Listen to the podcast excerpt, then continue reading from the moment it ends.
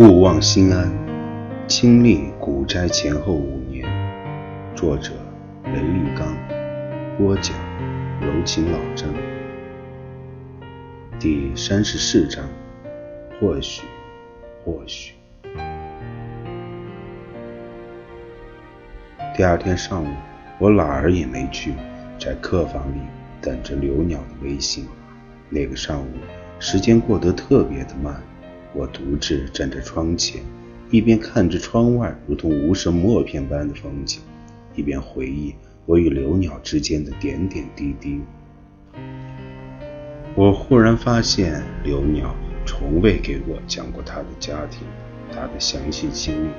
我所能感知到的，仅仅是他家境富裕，至今单身，以及他应该有些喜欢我，然而却没有更多。两年半的时间里，无数次的彼此对话，然而多数时候都是我在倾诉。我仿佛一个透明的水晶，早已让他一览无遗，而他之于我，却依然是一个谜。我不知道为什么我对他一无所知而爱他，却成了我生命中最重要的事。但我的这份爱从一开始就不是对等的，因此隐忍而又寂寞，甚至我不敢让他知道我爱他有多深，以免吓退了他。终于到了中午，刘鸟在微信里告诉我，他到酒店门口接我去吃饭。我走出酒店，正在东张西望。一辆蓝色的玛莎拉蒂无声地滑了过来，玻璃落下了一小截，露出刘鸟比电影明星还要明艳的脸。上车吧，他说。我上午到崇明岛办事儿了，紧赶慢赶地赶过来。这个时候上海很难打车，只好让司机送我过来了。刘鸟坐在后座，对我解释说。我也上了后座，和他并排而坐。前面开车的是一个中年女司机。由于还有外人，我更为拘束了，用手扳着手指，全没了网络和微信上的那份自信张狂。那我们现在去哪儿呢？就去老城隍庙好了。那里虽然其实也没什么，但是来一趟上海。总该去去城隍庙的。刘鸟微笑着，那里有上海的各种小吃，味道可好了。我在巴黎时最怀念的就是城隍庙的小吃了。对了，你不是要唱卡拉 OK 吗？那儿也有的。我听了一阵高兴，说：“你要陪我唱卡拉 OK 啊？你唱的肯定比歌星还棒啊！”当然要陪你唱啊！你为了我过来，上午都没人陪你，一直挺内疚的。今儿剩下的时间我都交给你了，不过我明天很忙，不能给你送行，甚至明天可能抽不出时间见你。刘鸟说：“所以今天咱们好好玩，你怎么开心，我怎么陪你玩。”到了老城隍庙，我和刘鸟下了车。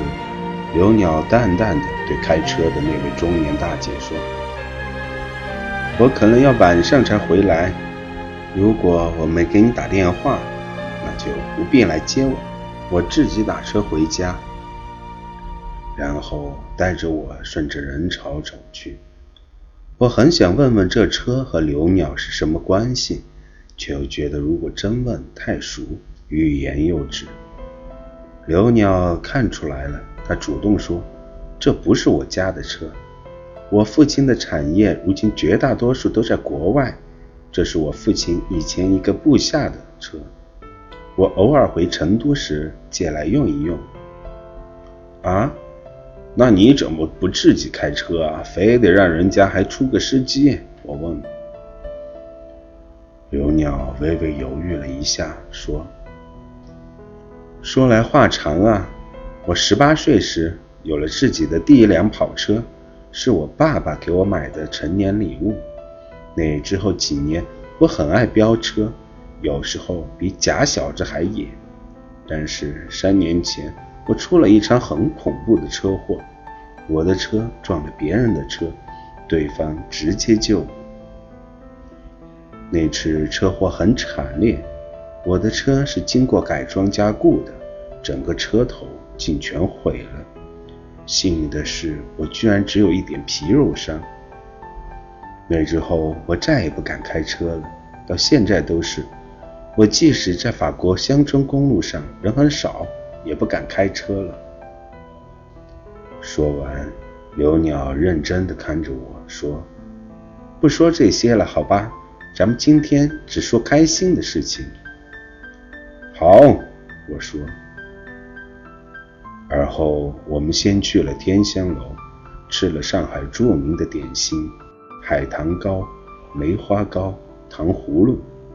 又去了老松盛，刘鸟把豫园八绝全给我点了：鸡鸭血汤、面筋百叶汤、蟹粉小笼、皱沙小馄饨、赤豆糖粥、鲜肉锅贴、面衣饼。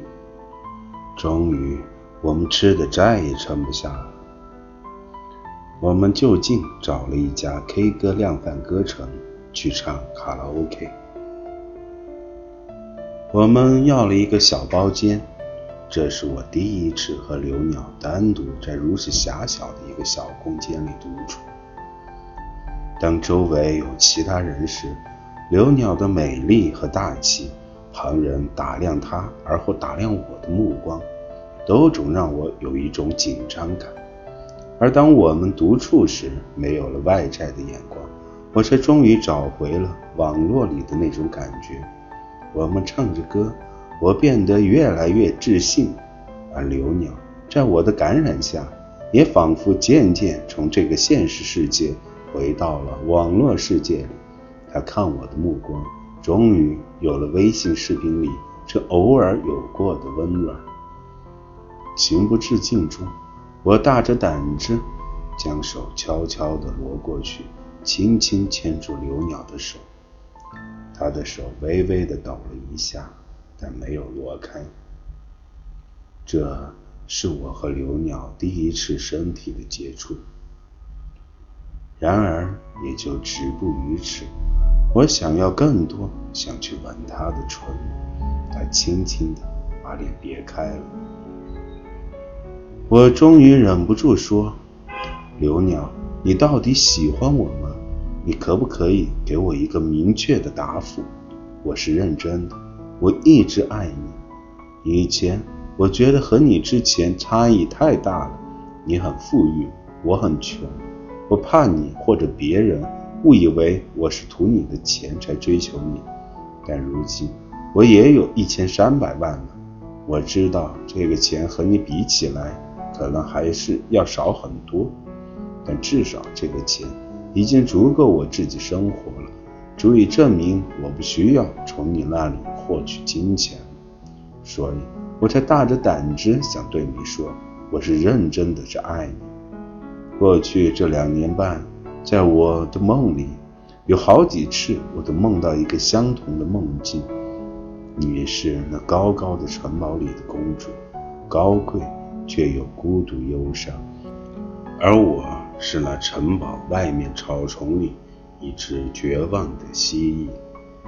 蜥蜴本来和公主天差地远，却偏偏不知天高地厚的爱上了公主，如同癞蛤蟆爱上了天鹅。我自己也知道彼此之间不可能，但还是忍不住想说：如果你能嫁给我的话，我会非常非常感谢上天的。刘鸟说：“你对我的爱，我何曾感觉不到？所以我才会这样回报你。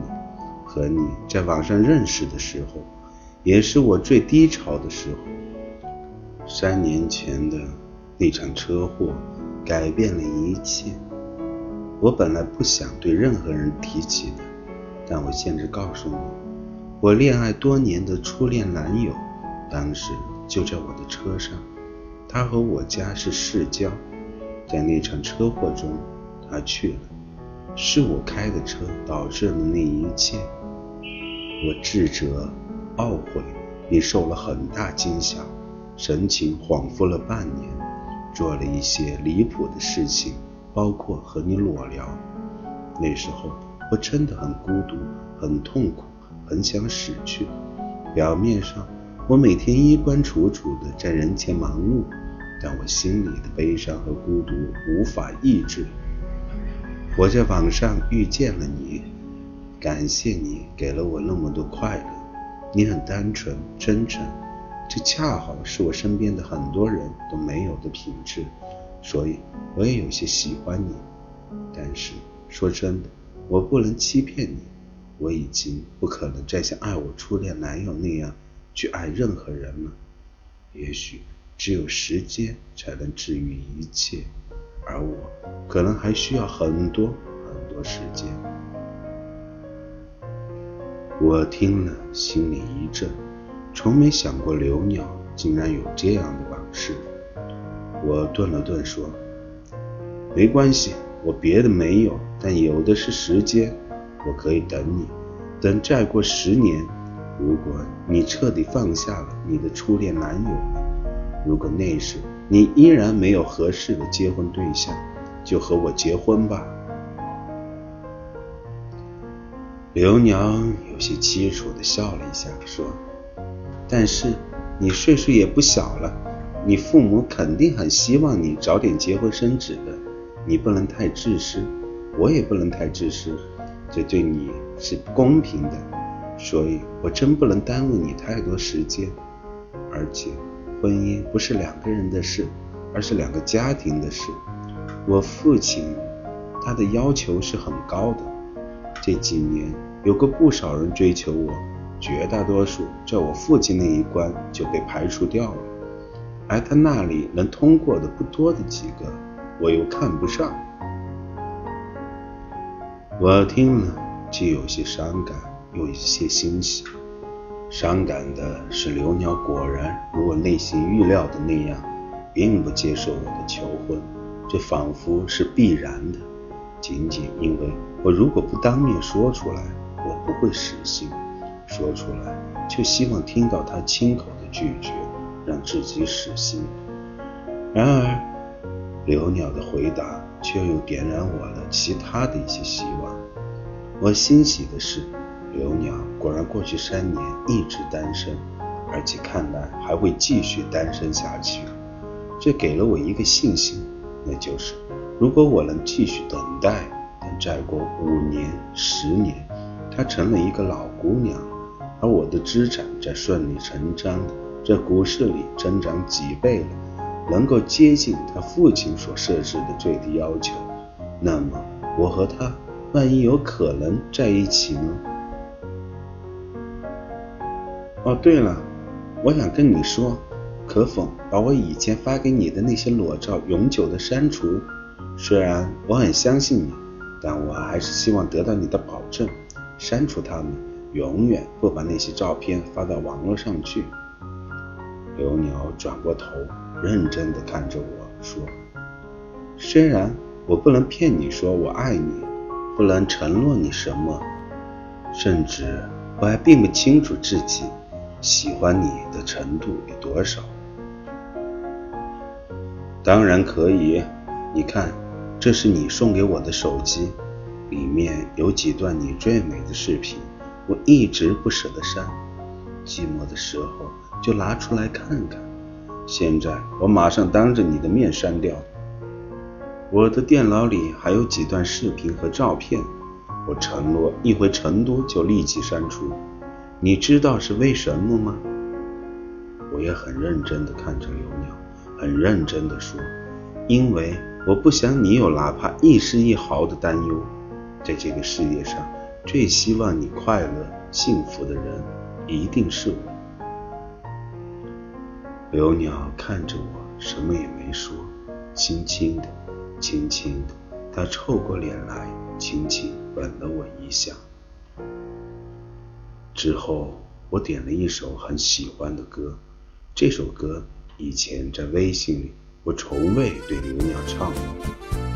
在缥缈谷许多寂寞的夜里，我曾一遍又一遍循环听着这首 Lantin Cole 演唱的外文歌《Princess》，并把它翻译为中文。此刻，我一边牵着刘鸟的手，一边面对着它唱了起来。或许，或许，或许，我总是一遍又一遍地追问你。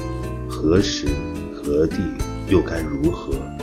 你却总是回答说：“或许，或许，或许。”时光就这样飞过，我的绝望与日俱增，而你却还是这样回答：“或许，或许，或许。”你在浪费时间思考着，思考着，什么才是你最需要的？这抉择到底什么时候才是尽头？时光就这么飞过，我的绝望与日俱增，而你，你却还是这样回答：或许，或许，或许。那天晚上，刘鸟还陪我看了电影。当时影院里没什么好看的大片，可以选择的一部是恐怖片《异种》。一部是动作片《搏击迷城》，我以前就听刘鸟说过，他怕恐怖片，因此买了《搏击迷城》的票。让我印象深刻的是，看了一半的时候，刘鸟竟然在座位上打瞌睡。他是完全不喜欢这样的电影，但为了我，还是去看了。我心里很感动。看完电影，时间尚早，才九点多钟。我本想建议去上海的迪吧看看，但刘鸟说他家一直管得挺严，无论是上海还是巴黎，夜晚十点前他通常必须回住处。我还是先送你回香格里拉吧，然后我再回去。他说，而后他打了电话，让车到香格里拉门外接他。本打算叫个计程车，刘鸟忽然童心大发地说：“要不我们坐地铁回香格里拉吧？”我说：“好啊。”想到刘鸟是上海人，应该对上海的地铁很熟，于是我问他附近的地铁站怎么走。刘鸟耸一耸肩，笑着说：“我啊，说来有趣，以前还从来没有坐过上海的地铁。”没人陪我坐，不过我也挺想坐一坐的。再怎么说，我也是上海人啊。过两天又要回巴黎了，以后可能更难有机会在上海坐地铁了，所以想让你陪我坐一坐。我很吃惊，刘鸟居然在上海还没坐过地铁，看他的脸色，完全不像开玩笑。那一刻。我更为清晰地感到，刘鸟就像候鸟出现在我的生命中，相处短暂，而且永远让我期盼。但对于他的世界，我缺乏真实的交流和了解。对我来说，他完全是另外一个世界的人。或许我应该彻底地放下他。按照高德地图的提示，我领着刘鸟去了附近的城隍庙地铁口。先坐一号线，然后在南京东路转二号线，在陆家嘴出了地铁口。一路上，刘鸟十分兴奋，在二号线正好有两个空位，我俩坐在一起。因为人多很挤，我和刘鸟紧紧地挨着，我可以感觉到刘鸟大腿的丰盈与温热。刘鸟主动挽着我的手臂。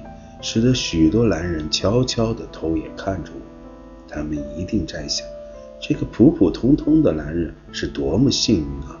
怎么竟然有这样的福分？只有我自己知道，其实我也仅仅是过路的福分。耳边又萦绕出那首旋律：时光就这样飞过，我的绝望与日俱增，而你，你却还是这样回答：或许，或许，或许。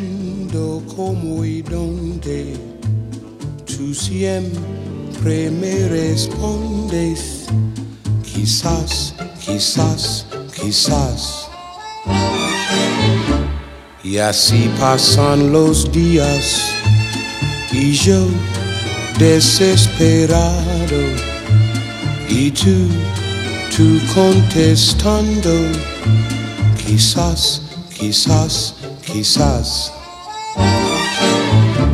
Estás perdiendo el tiempo pensando, pensando por lo que más tú quieras, hasta cuándo, hasta cuándo.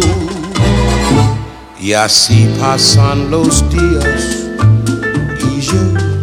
desesperado y tú, tú contestando, quizás, quizás, quizás.